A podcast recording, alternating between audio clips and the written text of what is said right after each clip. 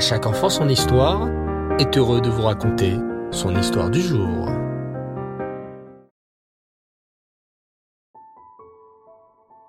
Bonsoir les enfants, et Reftov et Chag Oui, en pleine fête de Sukkot, j'espère que vous allez bien. Baou Hashem. Ce soir, je suis très heureux de vous retrouver pour notre nouvel épisode autour de notre histoire juive. L'histoire du peuple juif, comme vous le savez, est extrêmement riche. Et la dernière fois, nous avions commencé à parler d'un personnage célèbre qui a marqué l'histoire de la France.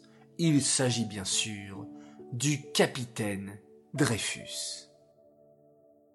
Le capitaine Dreyfus était un homme juif et capitaine à l'armée française. Il était fier de travailler à l'armée française, car il aimait son pays, la France.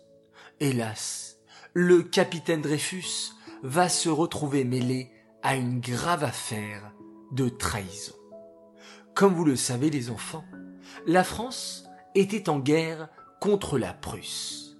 Ainsi, il y avait des espions français qui surveillaient les Prussiens en cachette pour voir s'ils n'étaient pas en train de préparer une guerre contre la France.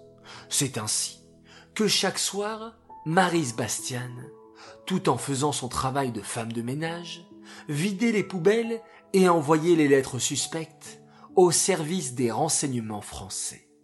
Et elle tomba un jour sur cette fameuse lettre qu'on appela plus tard le bordereau. Cette lettre trouvée aura une importance capitale dans l'affaire Dreyfus. Cette lettre marquera le début de l'affaire Dreyfus. Le ministre de la guerre, le général Mercier, lorsqu'il reçut cette lettre, décida d'agir sans plus tarder. Il faut trouver le coupable. Cela fait longtemps que l'on se doute, au sein de l'armée française, qu'il y a un espion parmi nous et cet espion transmet des informations de la plus haute importance à nos ennemis, les Prussiens.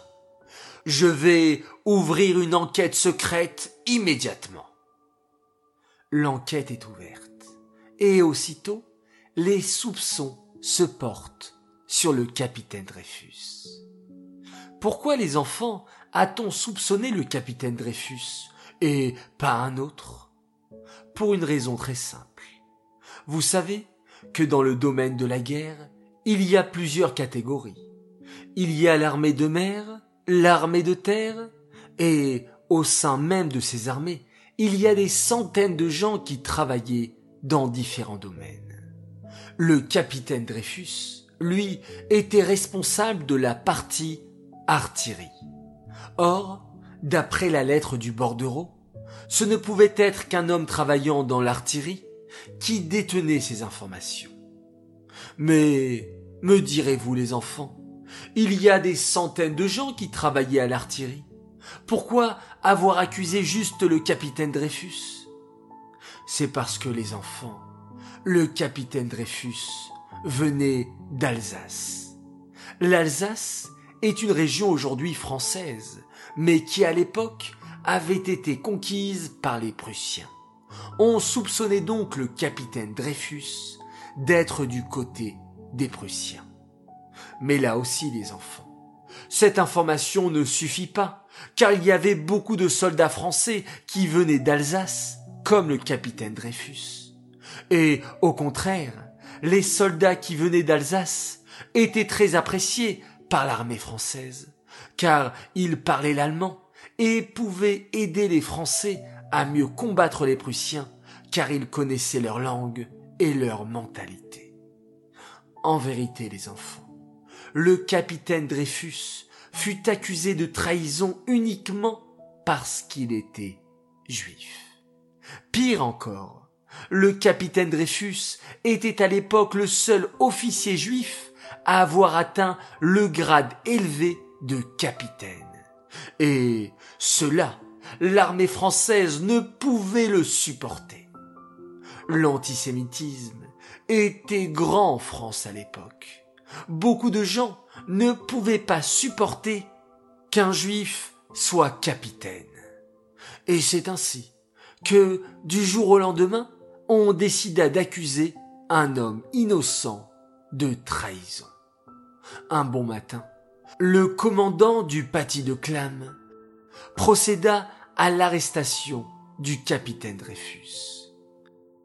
Mais pour arrêter un homme, il faut bien des preuves. Le commandant du paty de Clam ne pouvait pas frapper à la porte d'un homme et l'arrêter comme un vulgaire prisonnier, sans preuve. Mais des preuves que le capitaine Dreyfus était coupable, il n'y en avait pas. Alors, le commandant du paty de Clam, un homme antisémite et assoiffé d'honneur, décida de les inventer. Que fit ce piètre commandant? Il ordonna à ceux sous ses ordres. Apportez-moi le bordereau, cette lettre qui nous montre qu'il y a un traître dans notre armée. On lui apporta le bordereau. Le commandant du paty de Clam dit ensuite Maintenant, apportez-moi une lettre du capitaine Dreyfus. Enfin, une lettre ou n'importe quoi d'autre. Je veux un texte écrit de la main de ce Dreyfus. Ainsi, nous pourrons comparer les deux écritures.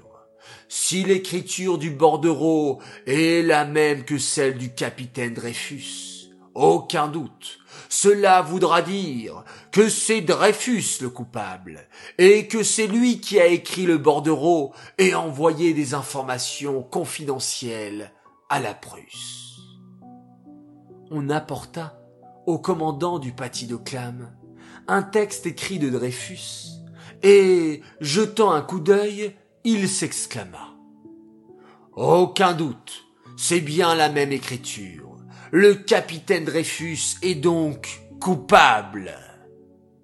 Le paty de Clam était le commandant de guerre, pas spécialiste en graphologie, mais il lui fallait un coupable, et le capitaine Dreyfus était le coupable idéal. Le paty de Clam envoie son rapport très fier de lui. Il y a des ressemblances entre l'écriture du bordereau et l'écriture du capitaine Dreyfus. Nous pouvons ouvrir une enquête pour l'arrêter. Pourtant, lorsqu'un vrai expert en écriture, Gobert, se penche sur la question, il n'est pas convaincu. Au contraire, Gobert affirme que les deux écritures sont si différentes qu'il est impossible de dire qu'elles proviennent de la même personne. En entendant ces conclusions, le général Mercier est déçu. Lui, qui était si heureux d'avoir trouvé un coupable, cela lui donnerait tous les honneurs. Le général Mercier décide donc de faire appel à un autre homme. Alphonse Bertillon. Il n'est pas spécialiste en écriture, mais devant tant de pression de l'armée, Bertillon va dire ce qui fait plaisir au général Mercier. Dreyfus est bien l'auteur du bordereau. Si l'écriture est différente, c'est parce que Dreyfus aurait fait exprès d'inventer une nouvelle écriture les enfants, ne faites jamais comme ce Bertillon, qui a cédé devant les militaires. Lorsque vous savez que quelque chose est juste et vrai, dites-le haut et fort, sans avoir peur de ce que l'on va dire sur vous. Avraham Avinu avait le monde entier devant lui, qui adorait les idoles, et pourtant il n'a pas hésité à dire à tous son père y compris, et même le roi, que c'était Hachem, l'unique Dieu. Et c'est grâce à sa force de caractère que nous sommes là aujourd'hui. Les enfants, nous allons nous arrêter là pour l'épisode du capitaine Dreyfus. Je vous donne rendez-vous la semaine prochaine pour un nouvel épisode. Cette histoire est dédiée les Nishmat, Suzy Messaouda, Bat Matayesh. J'aimerais ce soir souhaiter trois grands Mazal Tov. Alors tout d'abord, un immense Mazal Tov, un garçon qui a fêté son anniversaire il y a quelques jours, et c'est avec du retard, et je m'excuse, je tiens à lui souhaiter un immense Mazal Tov pour ses neuf ans, tu t'es reconnu, c'est Noam Teboul, Mazal Tov à toi, joyeux anniversaire de la part de tes parents qui t'aiment beaucoup et de tes sœurs Noya, Lévia et Alélie. Un immense Mazal Tov, ce soir, c'est le 18 Ishri, et c'est un garçon adorable, extraordinaire qui fête également son anniversaire. Nous sommes en plein Cholamoed Sukkot, Mazal Tov à toi, Aaron Meichai Brami, je sais que tu es un fan d'À chaque enfant son histoire. Tu nous écoutes régulièrement depuis que tu connais ces histoires. Alors merci à toi d'être aussi fidèle. Un grand Mazaltov de la part de toute l'équipe d'À chaque enfant son histoire. Enfin, immense Mazaltov pour un garçon merveilleux qui a fêté ses 11 ans en plein Yom Tov de Sukkot. Alors Mazal Tov à toi, Solal Yaakov Adjadj. Que cette année soit pleine de bonnes résolutions, de lumière et d'amour. Nous t'aimons tous très fort et que tu puisses toujours faire notre fierté. Qu'Hachem te guide et te protège. De la part de papa, maman, Ava, Jude et Iska. Voilà les enfants, une soirée riche avec une histoire plein de suspense, plein de Mazal Tov. C'est génial. Je vous souhaite à tous Raksameach, continuez à être Bessimcha, en joie. Et c'est par cette Simcha, par cette grande joie de tous, qu'Akadosh nous apportera la solution pour tous nos problèmes et la délivrance authentique et véritable. Je vous dis Laila Tov et on se quitte bien sûr comme d'habitude avec un magnifique schéma Israël.